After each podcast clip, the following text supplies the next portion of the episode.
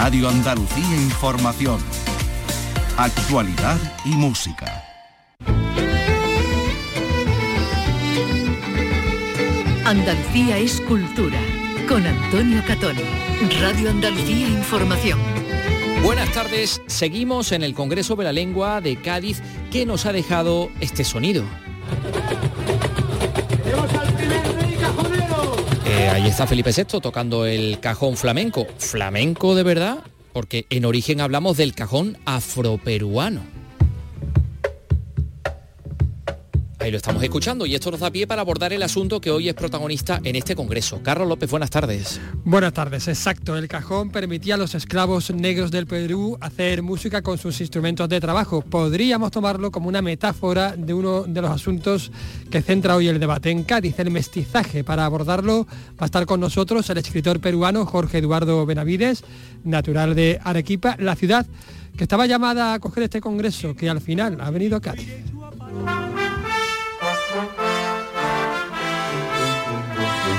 Hoy les vamos a presentar el documento que resucitó a Juan de Mesa, el escultor cordobés que talló, por ejemplo, entre otras, el Gran Poder de Sevilla y cuyo rastro se había perdido desde 1919. Bueno, un investigador hizo entonces alusión a este contrato que hoy se expone en el Archivo Histórico Provincial de Sevilla, pero nadie lo había encontrado hasta hace unos meses. Estamos hablando del contrato Bechura del Cristo de la Conversión. Luego se lo vamos a contar. También que la Orquesta Pop del Teatro Belsojo de Málaga retoma sus conciertos de Semana Santa eh, y estaremos también en una tienda centenaria para conocer cómo se hacen los capirotes de los nazarenos. Repasamos la gala de los premios Talía que nacen con la intención de convertirse en los Goya de las artes escénicas. El gran triunfador ha sido Antonio Banderas gracias al musical Company. Y expectación ante el, ante el encargo que ha recibido la pintora alemana afincada en San Lucas de Barrameda, Uta Geub, el cartel de la Feria de la Manzanilla que se va a celebrar a principios de junio. Comenzamos con la realización de bueno, un montón de gente, de Dani Piñero, de Manuel Hernández, que ya está aquí también, y la producción de Ryan Gosto. Andalucía es cultura, con Antonio Catoni.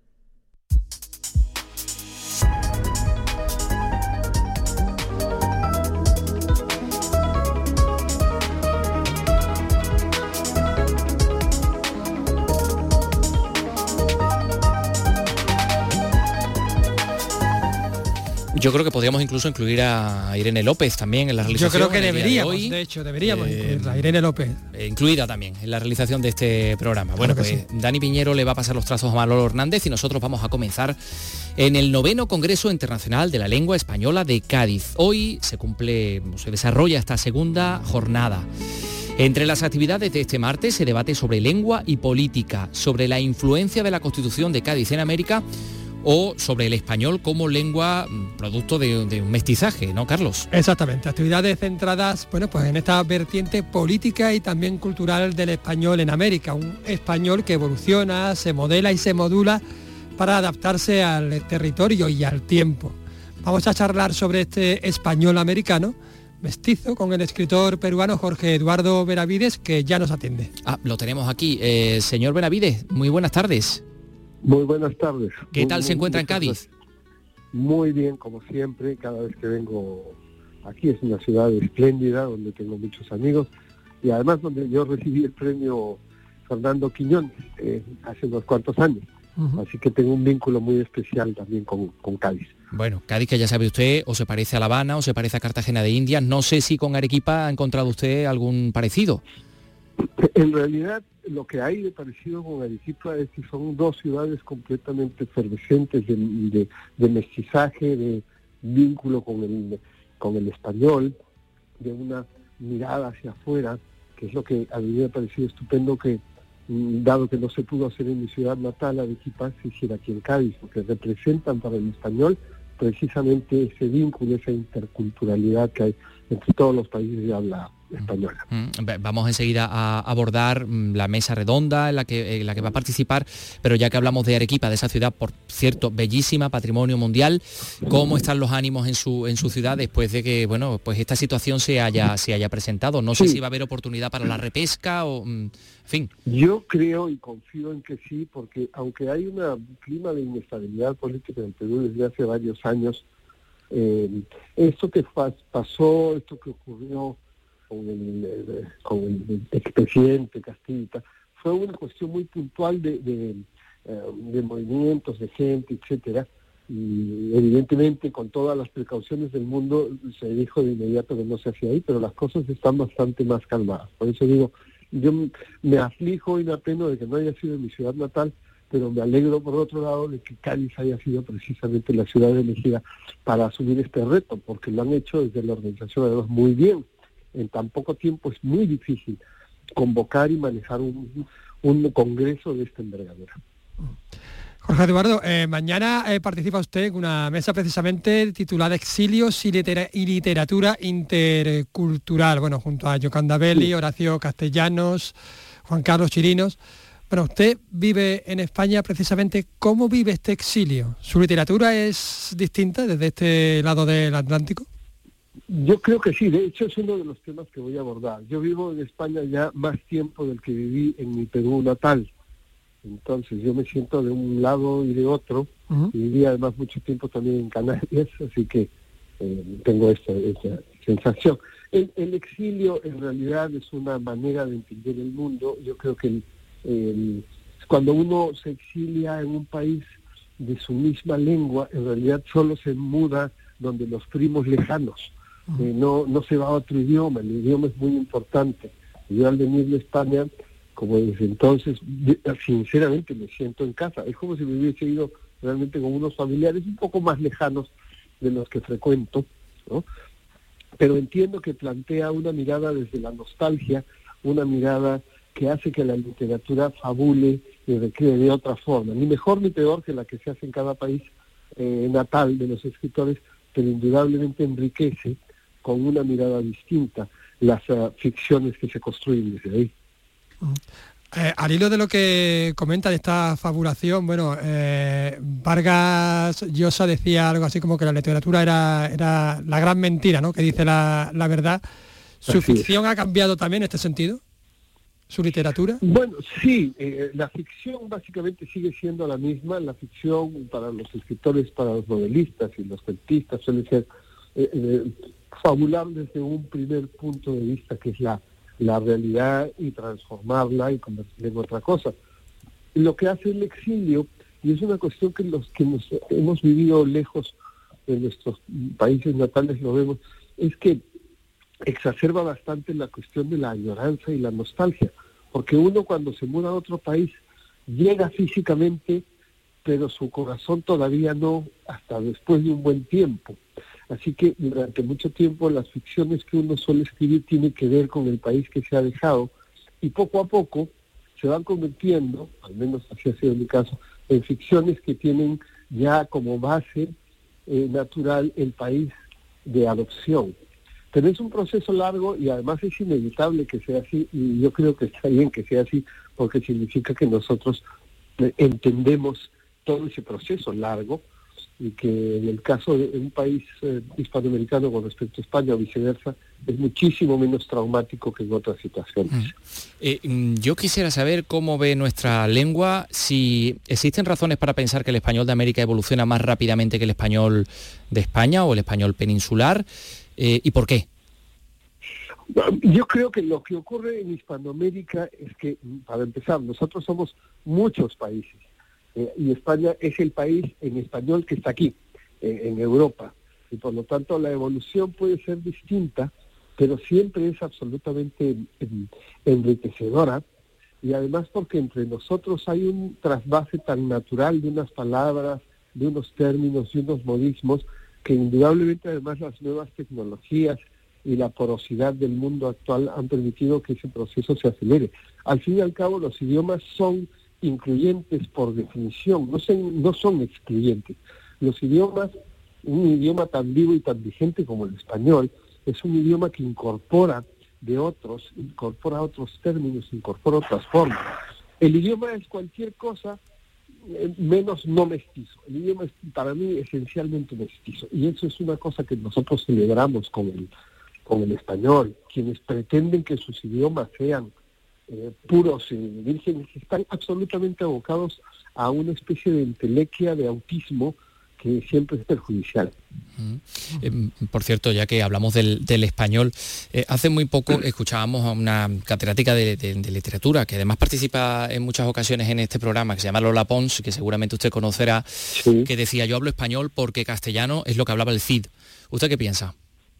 Bueno, es una precisión sobre la que siempre ha habido eh, debates y la precisión de la profesora Pons me parece pertinente cuando hablamos en términos lingüísticos acerca de que el castellano es un idioma que queda incorporado a esa cosa más amplia que es el español. Evidentemente yo también me siento más eh, identificado al hablar del español porque, eh, porque implica no solo el de Castilla, sino el mío y el de México y el de la Argentina y el de las muchas regiones de España que hablan con sus modismos y con sus maneras de abordar el, el idioma. El español me parece más universal, pero naturalmente eso es un tema siempre de debate.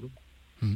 Eh, em, le iba a preguntar por los retos del, del, del español Em, o, el papel de los medios en el español. Lo que pasa es que no sé si preguntarle por los medios de comunicación nos puede llevar a, hablar de los medios tradicionales, porque ahora estamos metidos en una...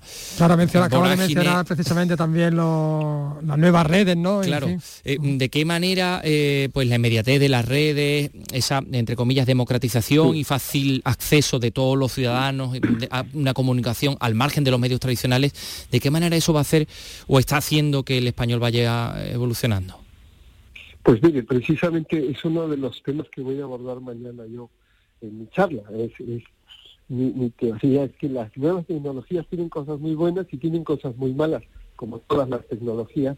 Y una de esas es que yo creo, además, desde, que llegué a España he visto progresivamente cómo se ha ido eh, incorporando términos eh, ingleses, por ejemplo, ¿no? El inglés al español, que en principio no estaría mal siempre y cuando no fuera lo que ocurre, que nosotros tenemos infinidad de palabras para definir lo que dicen las palabras inglesas que incorporamos por, por presión, influencia y a veces por pereza, ¿no? Entonces yo sí creo que hay que reivindicar en ese sentido que aunque me interesa mucho el mestizaje del idioma, también me interesa esa, esa dicotomía, que es eh, eh, defender que tenemos palabras para decir aquellas que usamos eh, desde el inglés. Naturalmente las nuevas tecnologías y la permeabilidad del mundo actual lo que está haciendo es de que se mezcle absolutamente eh, todo, ¿no?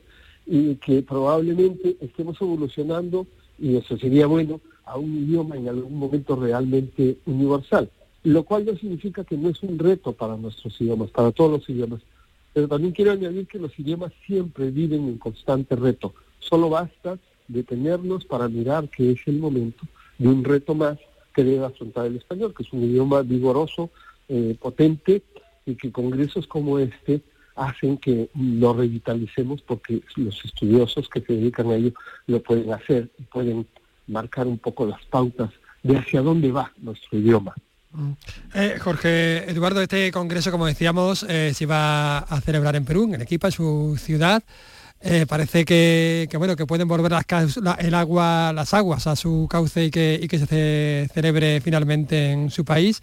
No hay peligro de que ocurra como en Nicaragua, ¿no? En Perú, ¿no? Donde, como decimos Nicaragua, bueno, el gobierno de Daniel Ortega pues ha suprimido la Academia de la Lengua, por ejemplo. No, no, y además es un buen momento para reivindicar la terrible injusticia que se está cometiendo con tantos ciudadanos nicaragüenses y de manera particular a nuestros dos buenos amigos que son Sergio Ramírez y Yoconda Belli, escritores que han sido despejados, despojados como otros ciudadanos de su nacionalidad y de sus derechos por un régimen absolutamente dictatorial y déspota que nos devuelve a los peores años de las dictaduras latinoamericanas.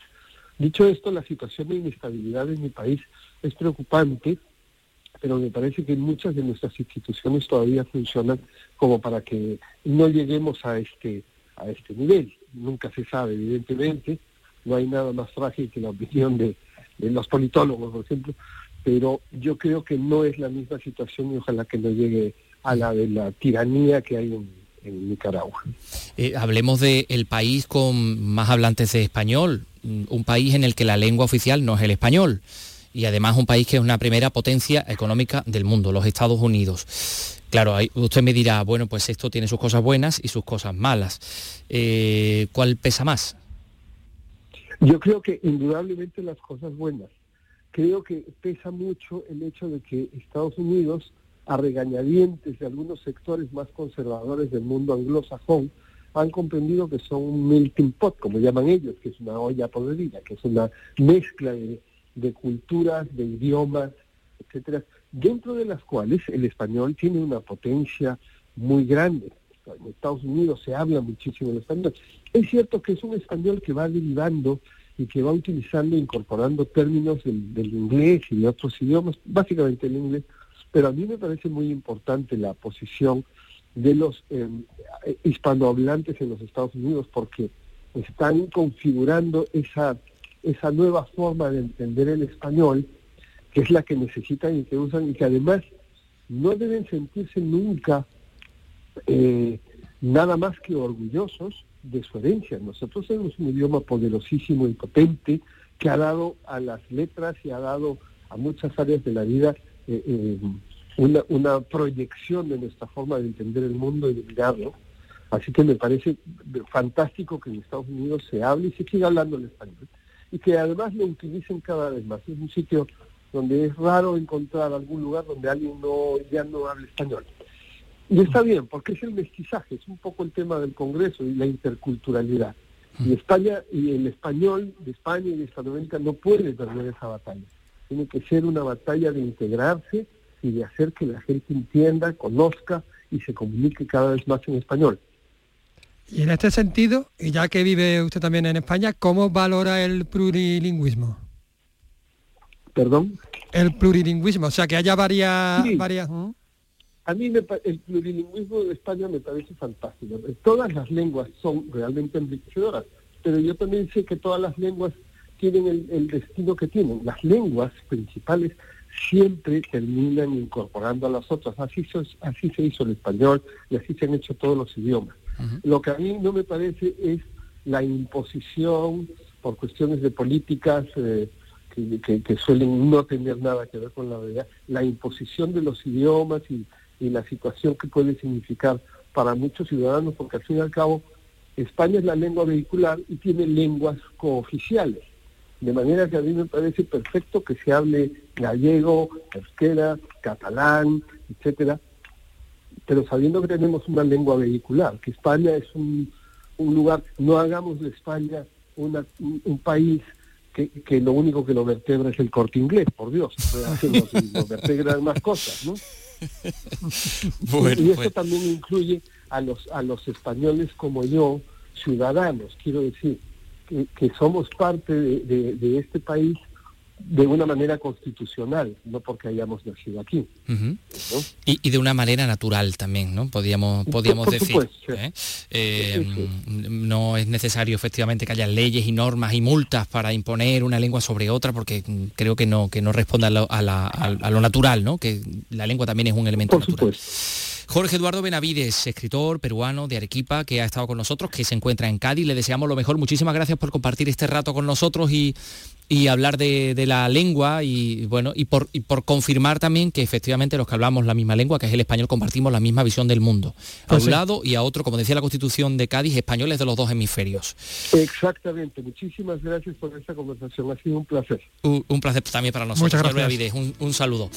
Bueno, las 3 y 18 minutos, oye, ha estado mm, muy qué bien, qué interesante. ¿eh? Yo hubiese tirado aquí toda la hora. ¿eh? Sí, me, ¿eh? me han llegado también ahora mismo un correo electrónico diciendo que interesante, por Dios. La gente, sí, sí, que, está, ha seguido la, conversación de Jorge Eduardo Benavides muy, muy, muy de cerca, esta entrevista, y, les ha encantado. Bueno, pues dejemos el Congreso sobre la Lengua, que se sigue celebrando. Eh, no le hemos preguntado al señor Benavides por si toca el cajón, como el rey. Ay, pues no. Pero seguramente lo tocará, porque siendo peruano, pues digo yo que a lo mejor mm, algo, algo tendrá. ¿Hablamos de los premios Talía? Venga, vamos a hablar de ello. Lucía es cultura, con Antonio Catoni.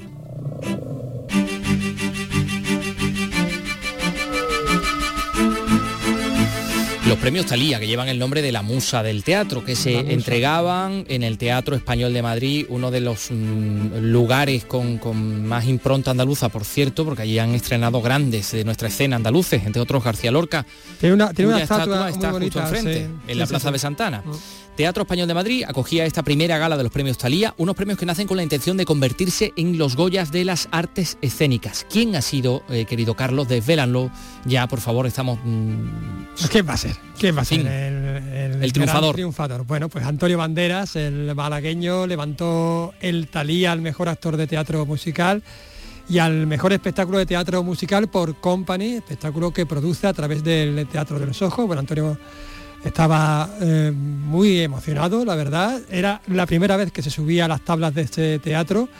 Y bueno, él destacaba su compromiso con el teatro musical, que es, pues eso, es muy emocionante primero estar en este teatro. Es la primera vez que me subo a las tablas del teatro español. Todo el, proyecto de, de, Company ha sido para nosotros un trabajo muy especial, muy fuerte, muy duro, que solamente ha buscado la excelencia. El trabajo desde el Teatro del Sojo ha sido desde el principio ese. Somos una entidad privada pero sin ánimo de lucro y ese es nuestro trabajo, buscar la excelencia en el teatro. Para mí el teatro musical es teatro, no es un concierto, no es un recital, es teatro.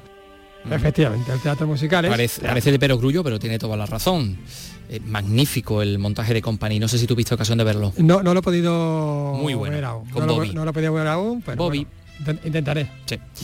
Eh, oye, que me han dicho que además es que esta, este montaje Company se ha llevado otro premio. Sí, señor. La, en concreto, la mejor dirección de esta categoría fue para Antonio Díez Boscovich, también por Company. Un premio que recogía también así de emocionado.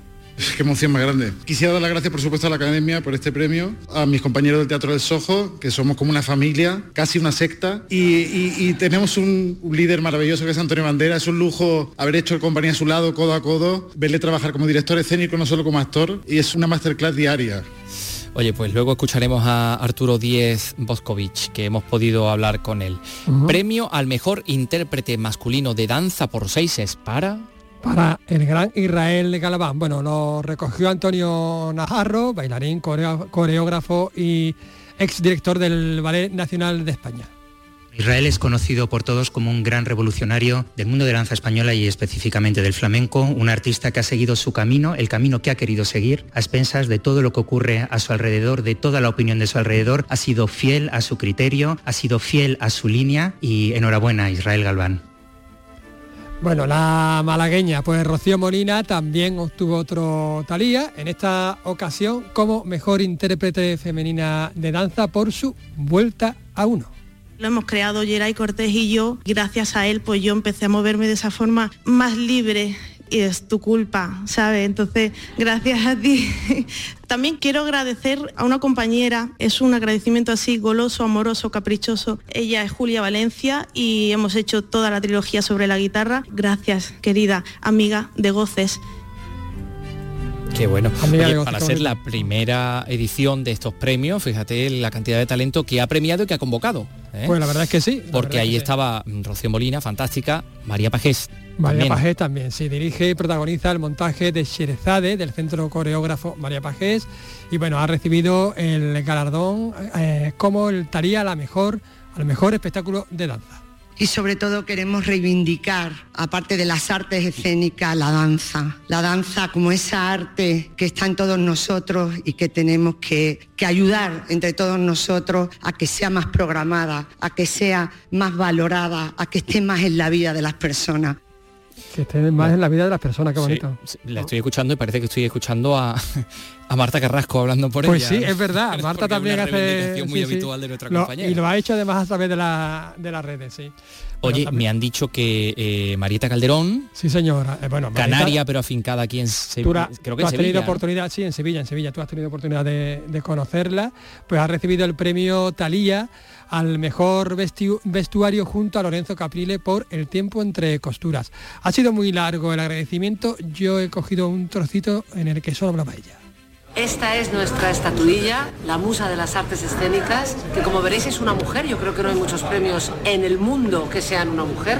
Tiene un sombrero de puesta en escena, es un sombrero como de Valle Inclán, un sombrero de teatro de puesta en escena. Estos son los tallos de las distintas disciplinas artísticas que se juntan y que se enraizan a la tierra y un caracol que simboliza lo que cuesta perfilar el talento y la brillantez de un espectáculo. Esta es nuestra estatuilla de nuestro escultor malagueño José Luis Pucci.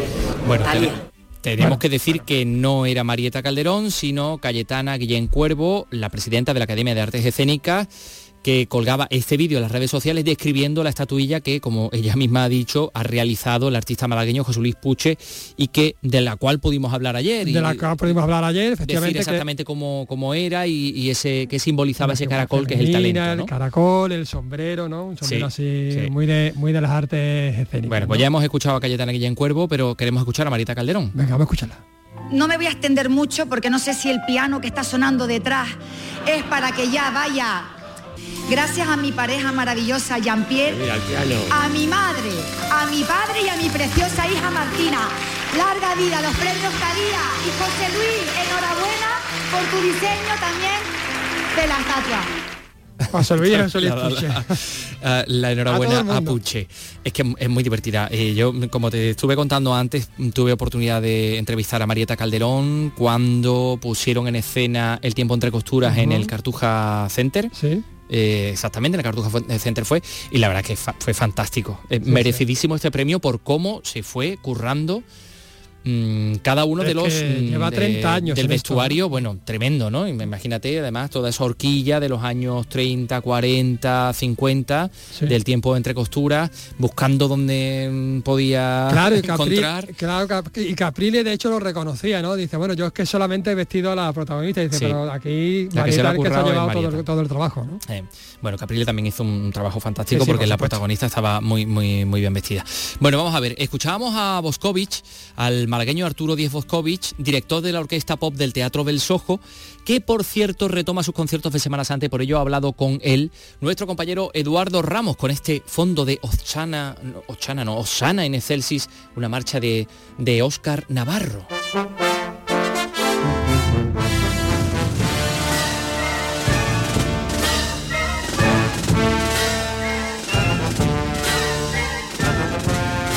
Y vamos con música y es que vuelve la Sinfónica Pop del Soho con el concierto de Semana Santa. La orquesta dirigida por Arturo Díez Boscovi se amplía a 45 músicos y actuará durante tres días en el Teatro del, del Soho CaixaBank la Sinfónica va a interpretar un gran repertorio de marchas tradicionales junto a otras composiciones más recientes que estarán acompañadas de visuales con imágenes de Semana Santa, de poemas de Saita y de locuciones. Saludamos a Arturo Díez Boscovi que ha hecho una pausa para atendernos en mitad de los ensayos finales. Arturo, ¿qué tal? Muy buenas tardes. Hola, buenas tardes, encantado. Gracias por estar con nosotros. Oye, lo primero, lo último, como se dice, felicidades, porque oye, conseguir un premio tal y en este caso, a la mejor dirección por company, hay que, hay que festejar los premios y, digamos, valorarlo y celebrarlo, ¿no? Muchas gracias, sí, sí, sí, la verdad que estamos muy contentos, tanto Antonio como yo, que bueno, él se lo llevaba mejor actor y yo mejor director musical y bueno, pues súper felices. Unos premios Talía que son nuevos este año, que son un poco pensados para el mundo del teatro, ¿no? Con la idea un poco de ser casi como los Goya en el mundo del teatro y que premia un trabajo de Antonio y yo, por supuesto, como fue Company tan renombrado en, Málaga y en otros lugares, ¿no? Exacto, yo creo que ha sido una buena iniciativa porque el mundo del teatro es, algo como efímero y nunca queda registrado en ningún sitio, ¿no? Entonces, de alguna forma, el que se hagan unos premios oficiales de la Academia de las Artes Escénicas, yo pienso que le va a dar mayor visibilidad y, más trascendencia, o sea que está muy bien, muy bien pensáis la primera edición, efectivamente. Pues nada, pues felicidades lo dicho, aunque te llamamos por otra cosa y vamos a eso. Cuéntanos un poquito, concierto de Semana Santa, ¿qué, se va a encontrar la gente que acuda a ver estos días ahí al, al Teatro del Sojo? Pues eh, es un, espectáculo que ya nosotros lo hicimos justo cuando salíamos de la pandemia y eh, tiene, bueno, no solamente es un concierto, sino que como tú bien has dicho es un espectáculo audiovisual, ¿no? Hay algunas narraciones que el propio Antonio Banderas ha, realizado, eh, incluso poesías suyas propias sobre acerca de la Semana Santa. Y luego hay algunas imágenes de un documental que Antonio está preparando también sobre la Semana Santa. Tenemos eh, imágenes también de, eh, de Diana Navarro cantando, una saeta, en fin, y luego pues la Orquesta Sinfónica Pop del Sojo en vivo, tocando marchas desde las más clásicas eh, digamos, que no pueden faltar la Semana Santa, como algunas más, menos, menos escuchadas. Oye, ¿cuáles son los días que vaya a tener estos conciertos de Semana Santa ahí en el, en el Teatro de Soho? Pues tenemos 1, 30, 29, o sea, 29, 31, ¿no? Son los tres días que tenemos eh, conciertos allí en el, teatro. Que además estoy pensando, Arturo, una, una Semana Santa que incluso más allá de creencias religiosas, junto con las creencias religiosas, es una cosa que lógicamente son a muchas personas las que interesa y un ejemplo que ahora imagino que son como el, espectáculo que estáis montando vosotros que, que, interesa a muchas personas más allá de la religiosidad, ¿no? Claro, yo creo que, bueno, hombre, la religiosidad está muy bien. O sea, quiero decirte que en el fondo, tanto las personas que son creyentes como las que no van a disfrutar de esa... Bueno, es como el arte, ¿no? Dentro de pues, la historia de la religión nos ha regalado pues las más grandes obras de arte, ¿no? Entonces, pues igual, dentro de la música que está hecha para, para tenemos auténticas joyas. Yo creo que es un espectáculo que incluso la gente que no crea, pues, pues sale creyendo. Totalmente. Oye, cuéntame un poquito de la, de la, parte musical, de la tuya en concreto. ¿Cómo, no sé si has reescrito, reelaborado, reinterpretado, pues a lo mejor marchas clásicas o algunas otras nuevas? ¿Cómo, ¿Cómo ha sido un poco tu trabajo en este sentido? Bueno, se hicieron arreglos en su momento cuando hicimos el concierto, lo hicieron varios orquestadores se hicieron arreglos nuevos eh, de alguna marcha, sobre todo algunas que había que adaptarlas de la banda de procesión a, la, orquesta sinfónica, que evidentemente, como bien sabemos, eh, dentro de una banda de marcha profesional no hay cuerdas, no hay violines, no hay cello, porque es imposible que puedan ir andando por la calle tocando, ¿no? Entonces, pues digamos, alguna forma ha sido engalanar toda esa música y, y prepararlas para la sala de conciertos. O sea que de alguna forma son las mismas marchas que la gente puede disfrutar habitualmente, pero realzada y, potenciada, yo creo que con, más belleza incluso. Oye, por curiosidad, Arturo, cuando preparé, por ejemplo, un concierto como este de Semana Santa, que decías que leía, ¿no? Que hasta 45 músicos, en general son siempre ensayos con todos los músicos, se hace por, por secciones, como se llama, digamos, por pequeños grupos, como un poquito el, tu trabajo diario con este, en este sentido. Pues depende del programa. Hay programas que exigen que a lo mejor se hagan parciales distintos, pues eh, se quede un día con la cuerda, otro con el viento y luego se junten todos. Y en, y en otros casos eh, se cita la orquesta, a toda la orquesta junta desde el primer día y se trabaja conjuntamente porque te cuenta que muchas veces el trabajo del director y el trabajo que se hace en los ensayos orquestales, aparte de que los músicos toquen bien su, su parte, es establecer los niveles eh, de volúmenes, ¿no? cuando los vientos deben dejar que las cuerdas se escuchen más, o al revés, y este trabajo solo se puede hacer cuando estamos todos juntos. Totalmente. Además que estoy, estoy pensando muchas veces lo complicado que es que nos organicemos entre dos tres personas cuando son 45 músicos más tú, madre mía, ¿no? Y cada uno con sus peculiaridades en todos los sentidos. Es una, es una labor importantísima la tuya, ¿no? Bueno, es complicado sobre todo gestionar a veces, bueno, pues como todas las relaciones humanas, ¿no? pero son bastante aplicados y, están en silencio, toman notas, están muy acostumbrados también a este, a este tipo de trabajo y bueno, es fácil, es fácil. Totalmente, que son profesionales sin duda. Oye, cuéntanos, Arturo, además de todo esto, ¿qué más proyectos tiene encima de la mesa presente y a medio plazo que se puedan contar? Pues que se puedan contar. pues bueno, estoy acabando una obra como compositor que se estrenará el año que viene en Madrid, pues no te puedo contar mucho más. Y luego eh, estamos ya preparando el próximo musical también en el Teatro de Sojo. Eh, y bueno, eso, ya sabes, tú que Antonio Banderas tampoco para nunca. no para, no para. nos va a enterrar a todos. Pegarse, pegarse a él es no parar de trabajar, eso está claro, vamos. Es impresionante, vamos. O sea, no te puedo explicar yo esa persona me decía que tiene, vamos. Estamos todos ya, yo estoy vamos. No, no le habrás preguntado por su jubilación, no, eso no se habla, eso no, se habla, ¿no? Que va, que va, que va, pues, si nos va a enterrar a todos. bueno, eso es señal de vitalidad y hay que, oye, entiendo lo del trabajo, por que un trato como el del Sojo, que es una cosa mm, realmente muy reciente en el tiempo, pandemia, incluso por medio, no vea lo que ha conseguido en tan poquito tiempo, ¿no? Impresionante, o sea, impresionante. Yo estoy eh, impresionado y fíjate tú ayer en los premios eh, fue un reflejo no de pues dentro de, la profesión lo considerado que está el trabajo que hemos hecho eso en tan poco tiempo y solo con dos espectáculos de producción propia digamos grandes bueno y una coproducción que se hizo gospel música gospel que se eh, coprodujo junto a Emilio Aragón. Los otros dos musicales pues han tenido mucha mucho calado y mucha hombre, estamos muy contentos la verdad es que impresionados no hombre está claro que Antonio tiene una visibilidad y un nombre que, que, facilita todo eso también, ¿no? Está claro. Bueno, pues para aquellos que estén interesados, imagino que en la página web o en las propias taquillas del Teatro Hop puedan adquirir las entradas para, este espectáculo, que va a ser como decíamos esta semana. Eh, Arturo Díez Bosco, y pues nada, mucho ánimo para, esta presentación y mucha energía para aguantar, en el buen sentido de la palabra, a Antonio Bandera y todo su, todo su proyecto. ¿eh? Perfecto, muchas gracias a ti, hombre. Venga, pues un saludo que vaya muy bien. Igualmente, igualmente. Chao. Andalucía es cultura. Radio Andalucía Información. Con Antonio Catoni.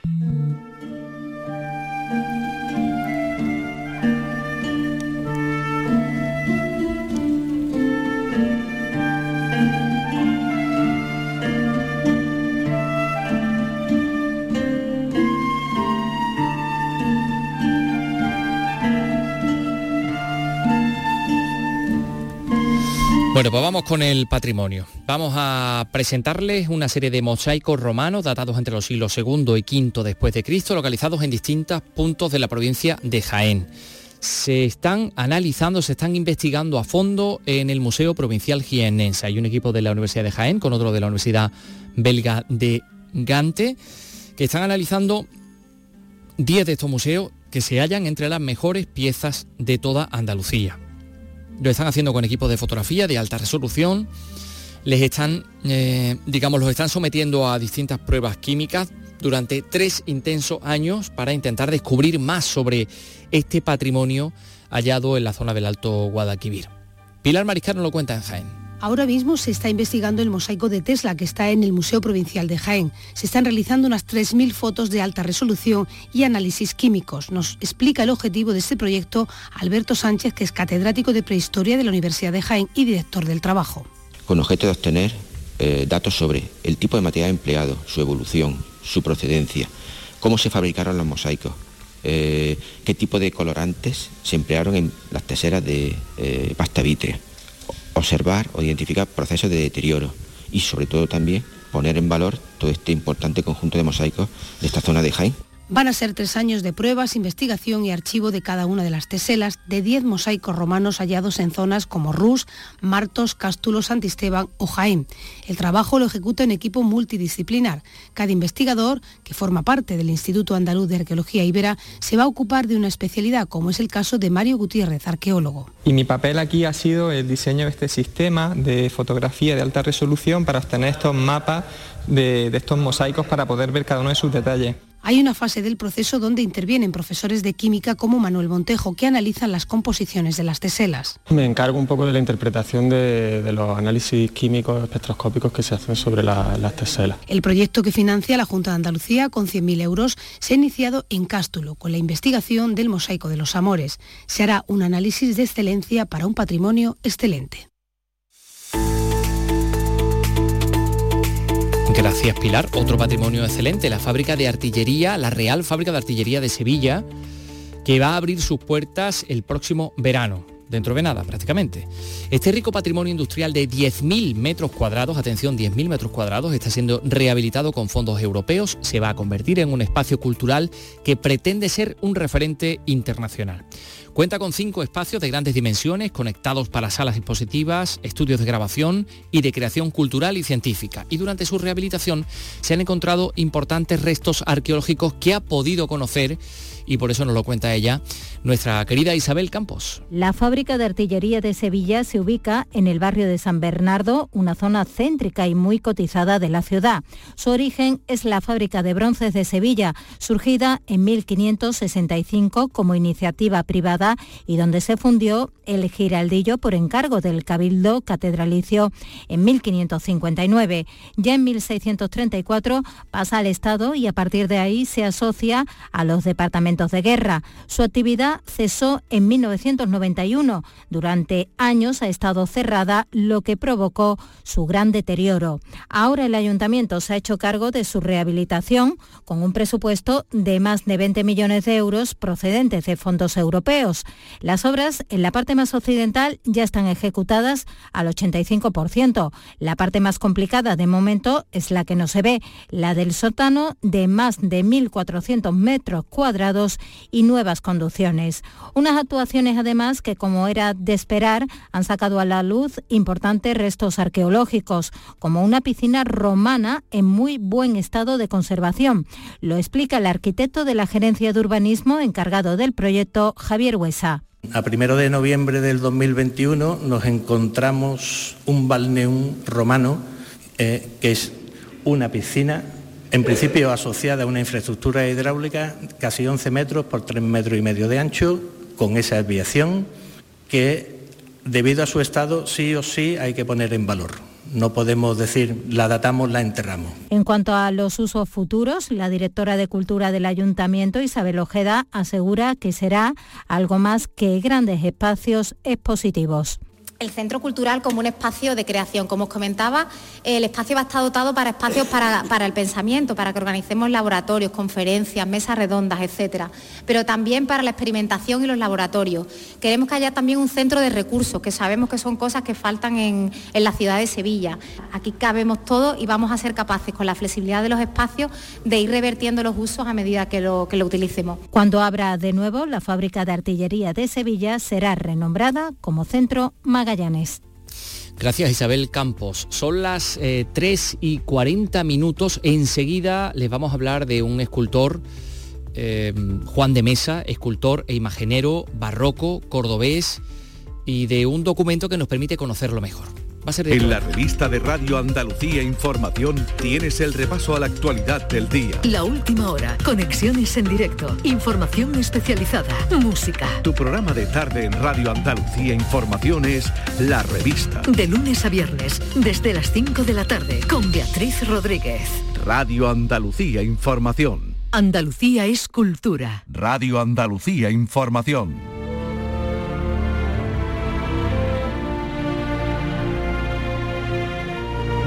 Nos encontramos en el Archivo Histórico Provincial ante la carta de obligación de Juan de Mesa con Alonso Díaz, mayordomo de la Cofradía de Nuestra Señora de Montserrat y conversión del Buen Ladrón para lograr un crucificado. Este documento que se encontró recientemente y que acaba de ser restaurado y en estos momentos está expuesto. Vamos a explicar un poco la historia material de este documento porque es algo eh, realmente importante. Antonio José García fue la persona que lo reencontró. Antonio José, archivero, ¿qué tal? Muy buenas. Hola, buenos días. Bueno, vamos a ver. Eh, en concreto, ¿qué es una carta de obligación? Empecemos por ahí. La carta de obligación es un, contrato privado, eh, un contrato que, dos partes eh, realizan entre, ante un notario, escribano en aquellos momentos, en el que una parte se compromete a efectuar una obra o un servicio a cambio de, una remuneración. Es decir, un contrato, ¿no? Usted me tiene que hacer un Cristo. Eh, este documento ya se sabía que existía desde hace cuándo, cuánto y por qué. Este documento fue el documento que resucitó a Juan de Mesa. Juan de Mesa era un, desconocido a principios del siglo XX y en 1919 un abogado, Adolfo Rodríguez Jurado, lo publica en la revista La Pasión. Y el documento... Que está aquí reproducido, esta página de la revista, ¿no? Que además tiene por título a cada uno lo suyo o algo así. Uno de lo suyo, uno de los axiomas del, derecho, de uno de los, de los principios que emite Ulpiano a cada uno lo suyo y con este título tan significativo lo que hace Rodríguez Jurado es eh, rescatar a la figura de Juan de Mesa, un auténtico desconocido, y le atribuye la, hechura del Cristo de, Montserrat, que hasta ese momento se atribuía a su maestro, a, Martínez Montaña. O sea que ya sabíamos que este documento existía, pero no sabíamos dónde estaba. ¿Cómo y por qué lo encuentras? Pues en las tareas que se realizan en el archivo, en las tareas cotidianas de tratamiento archivístico, dentro de un proyecto de digitalización de documentos notariales. Una compañera me, hizo un comentario así a la limón, me dijo que, estaban digitalizando el contrato del Cristo de, de Montserrat yo le dije que no podía ser porque el documento ya desaparecido desde 1919. Y cuál fue mi sorpresa a, certificar que sí, que estábamos ante el documento que en, 1619 firmó Juan de Mesa con, con la hermandad de Montserrat. Porque tengo entendido que hay una persona importante que es Celestino López Martínez, conocido como Celomar, porque tenía como un apartadillo de documentos, ahí los tenía metidos, ahí estaba este, y por eso lo encontráis. Él tenía dentro del archivo de protocolo, uno era, era un historiador, uno de los historiadores más importante del momento. Y entre otras cosas eh, estaba muy vinculado a la hermandad de pasión. Y eh, él tenía como una zona donde tenía los documentos con los que él trabajaba. Esa colección físicamente cuando ingresan los protocolos notariales en, el Histórico Provincial de Sevilla, en el Archivo Histórico Provincial de Sevilla, ingresan como colección Celestino López Martínez y era la colección que se estaba digitalizando. Bueno, estamos delante del documento, eh, mm, eh, son tres hojas. Parece que se transparenta la parte de atrás, ¿no? Porque eso es, una hoja muy fina, no sé qué material es. Claro, eso es el papel del momento. El papel del momento es un, papel hecho de, de trapo y el problema no es el papel, el, problema son las tintas, son tintas metaloácidas y terminan oxidando al papel y, hace, y provocan ese efecto de transparencia de lo que, del verso eh, y, del reverso. Bueno, ¿dónde, en estas tres folios, dónde podríamos encontrar la, firma? No sé, no sé si firma, porque habrá firma de Juan de Mesa o dónde está. En el escatocolo de- del documento, la parte final del documento... El escatocolo es la parte final, donde vienen las firmas, ¿no? sí, diplomáticamente se, se denomina escatocolo. Están todas la- las fórmulas de validación que concluyen con la firma de los otorgantes del documento. Y eh, en, en este documento se conserva parcialmente la firma de Juan de Mesa y... ¿La podríamos distinguir por aquí? Sí, en la- se ve el ataque de la M. A ver dónde está. Sí, bueno, un poquito ese piquito que sale por ahí arriba, ¿no? Efectivamente, aquí la M la- ha desaparecido la E y la y parte de la A, de la S, perdón, y se ve perfectamente la A, y luego ya la rúbrica que sería la línea que hace. Bueno, ¿qué nos cuenta este documento de Juan de Mesa, de su relación con la hermandad, de cómo le encargan este Cristo, de si cumplió o no cumplió y en qué términos el encargo que le habían hecho, el contrato? Bueno, sabemos que cumplió porque se en el Archivo Histórico Provincial de Sevilla se conserva otro documento que eh, estamos hablando de un contrato mercantil, era un contrato entre dos partes y para certificar que tú habías cumplido tu, tu parte del contrato y que te habían pagado, a posteriori se formaba una, una se firmaba o se otorgaba una carta de pago en la que la hermandad reconoce que ha recibido el Cristo y Juan de Mesa que ha re- recibido eh, la cuantía de, que se estipulaba. ¿Se, se le pide que el Cristo sea de alguna manera especial? No sé si hay algún detalle Sí, hay en una- el contenido una- que os haya llamado la atención. A ver si lo recuerdo. Eh, está la descripción del. En el contrato se especifica cómo debe ser, el Cristo. A ver. Un momento. Estoy buscando. Porque aquí está el contenido ya, digamos, para que transcrito, ¿no? Para que podamos entender exactamente qué es lo que dice Él se, se concertaba, es el término que se utilizaba, a hacer y labrar y acabar en toda perfección una hechura de Cristo nuestro Señor crucificado en madera, en madera de cedro de Indias, de la estatura natural, que tenga nueve cuartas de alto desde la punta del pie hasta la cabeza, quedando en postura de vivo, hablando el, al buen ladrón, clavado en la cruz y según la traza que para esto se ha dado. O sea que ya se lo encargaron grande y grande lo, Sí. lo hizo. De nueve, de, de nueve cuartas, que es el- la mano. Una cuarta.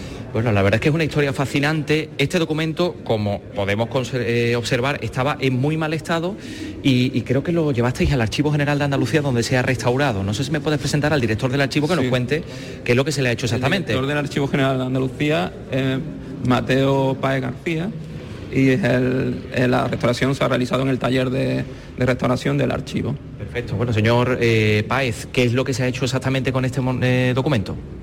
Pues el documento estaba en muy mal estado, como se puede comprobar, y lo que se ha hecho es un tratamiento de, de- de- se ha laminado para que se, se conserve. Bueno, primero se le ha eliminado todas las intervenciones previas que se habían realizado con muy buena intención para que, para que no se deteriorara más. Y eso ha sido una labor complejísima. Y después, una vez que se ha retirado toda esta capa de, de intervenciones, se ha laminado y se, ha- se le ha dado una protección para que el documento se pueda manejar sin, que, sin peligro ninguno de que se siga desprendiendo. O sea, que se le ha colocado como una especie de nuevo soporte, ¿no? Un folio nuevo por debajo. Eh, bueno, sí, se reintegran las lagunas que tiene el papel y se lamina con un papel japonés que es una película finísima y que prácticamente es transparente.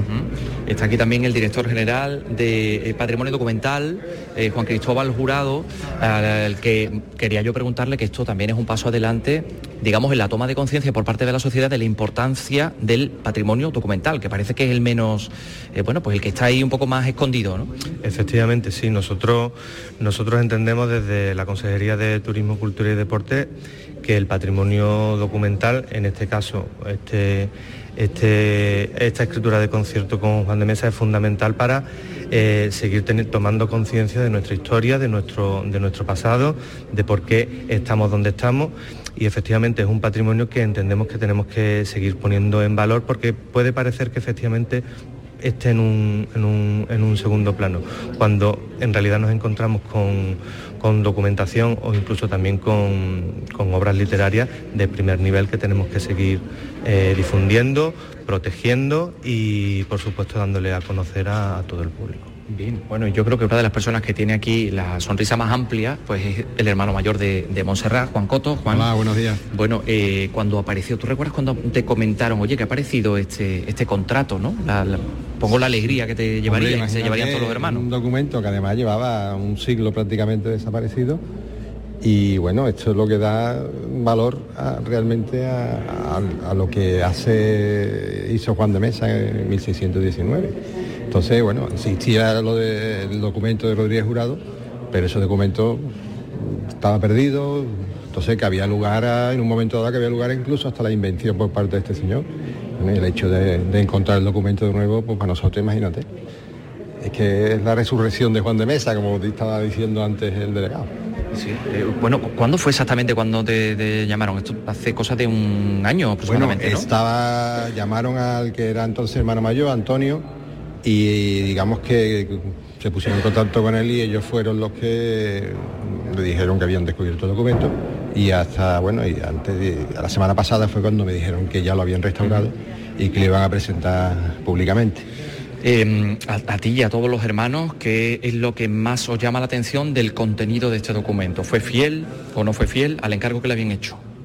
Mm, hombre, fue fiel porque además lo que denota el documento sobre todo es que Juan de Mesa, aparte de ser un artista y aparte de ser un escultor reconocido, eh, tenía cariño a la hermandad. De hecho, Juan de Mesa era hermano de la hermandad de Montserrat. Y en este documento se demuestra que él, a la hermandad de Montserrat, bueno, con independencia de los medios económicos que tuviera la hermandad, que lo desconozco entonces, él se sentía obligado ya no solamente como escultor, sino moralmente también, por el hecho de que era hermano y de que le tenía cariño a la hermandad. Y ahí se ve claramente, hay una de las frases del documento en la cual se obliga moralmente como, como hermano, digamos, de la hermandad a trabajarle. Es un documento de un valor excepcional eh, para la Semana Santa de Sevilla y para el patrimonio de toda Andalucía. Aquí junto a la exposición, a la vitrina del documento, están apareciendo imágenes del portentoso Cristo de la conversión del, buen ladrón eh, y tenemos que animar a todos los que nos están escuchando a que vengan aquí al Archivo Histórico Provincial a conocerlo, a, pues a, conocer esta, en definitiva, a conocer eh, nuestra historia. Hermano Mayor, muchas gracias. Muchas gracias y lo que sí quiero destacar es la profesionalidad del personal que trabaja en el archivo. ¿eh? la pasión con la que trabajan y para nosotros es un orgullo que haya personas en Sevilla que pongan en valor lo que es la documentación de las hermandades. No solamente todos son las imágenes, los pasos y las enfermerías, sino que eh, los documentos la realidad es que tienen muchísimo valor y realmente es apasionante el descubrir cómo estas personas trabajan y el cariño que le ponen a, su trabajo. Hombre, yo no sé si le estará usted dando Jana o cariño para ver si le encuentran también el documento de la Virgen, de la Virgen de Montserrat. Lo, lo, hemos comentado antes, que a ver si aparece el documento de la Virgen, sería bueno, sería fantástico. Yo estoy seguro de que, de que no van a cejar el empeño de, de buscar no solamente el documento de la Virgen, sino de otras muchísimas imágenes que hay en Sevilla, que todos conocemos y que todavía no sabemos su autoría. Hermano Mayor, gracias. Muchas gracias a ti, muchas gracias a todos.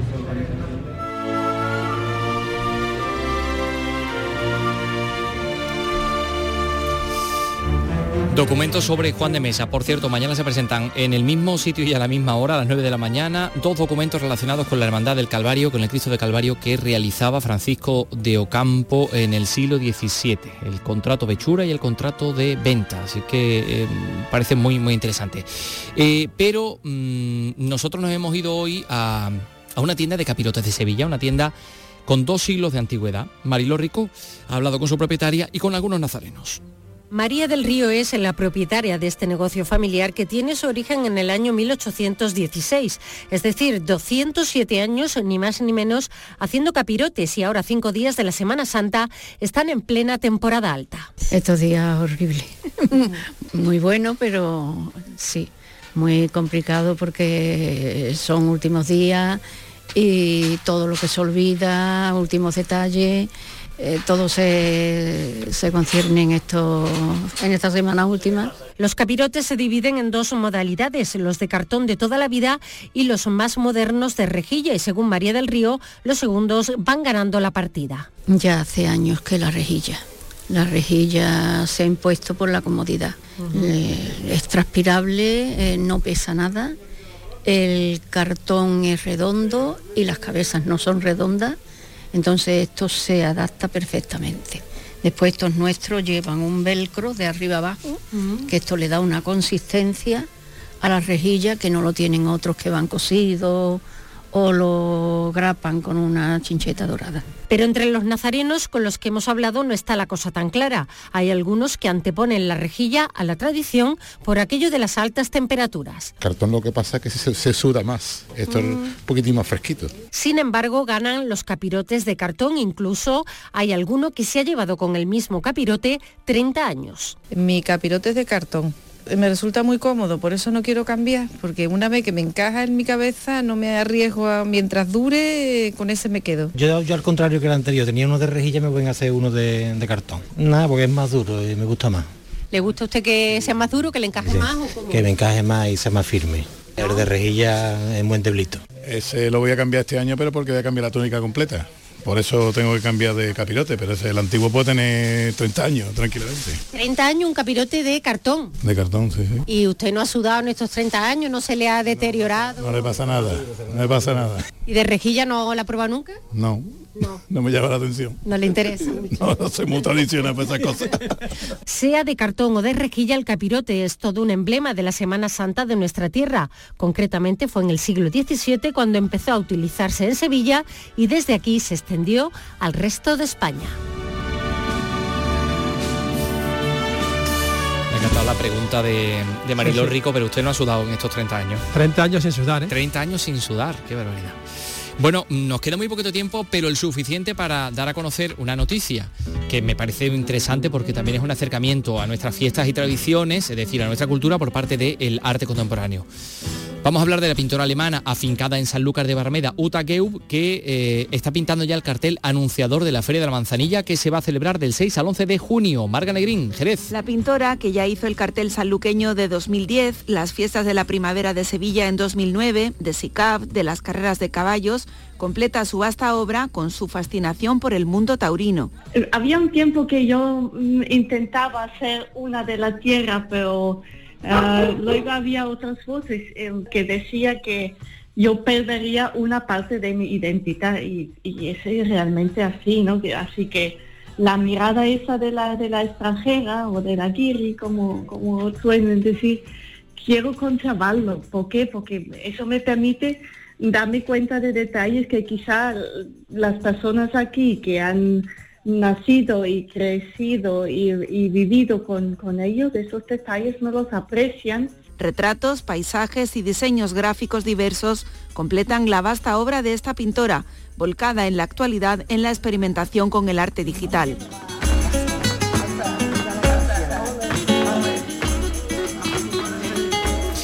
Y nos vamos a marchar ya recordando a un genio.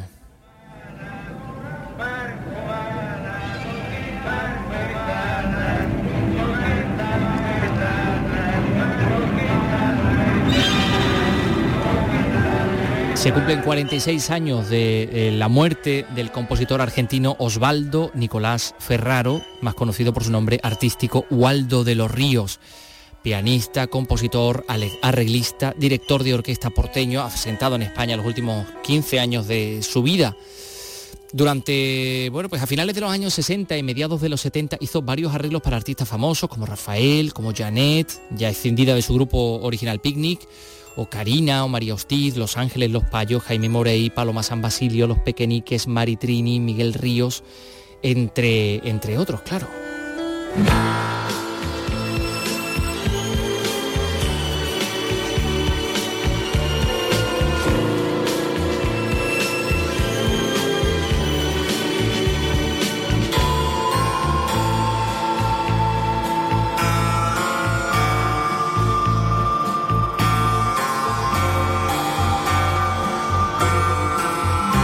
Cuando se encontraba en la cúspide de la fama, fue víctima de una depresión aguda cuando trabajaba en una obra sobre don Juan Tenorio y se quitó la vida el 28 de marzo de 1977 de un tiro en la cabeza. Sus restos descansan en el cementerio de la Chacarita, en Buenos Aires, en, en Argentina. Eh, recordarán ustedes el, el libro, bueno, bestseller, Sí, sí, superventas. superventas de, de nuestro compañero Miguel Fernández sobre Waldo de los, de los Ríos. En cualquier caso, estamos escuchando música de Waldo de los Ríos, pero nos vamos a despedir con su obra más famosa en nuestro país, la banda sonora de Curro Jiménez. Compuso esta obra maestra que es la sintonía de, de cabecera y con ella pues nos vamos a despedir. Mañana regresamos a las 3 de la tarde, ¿verdad Carlos? Claro que sí. Vamos a estar aquí. Así que hasta mañana, adiós.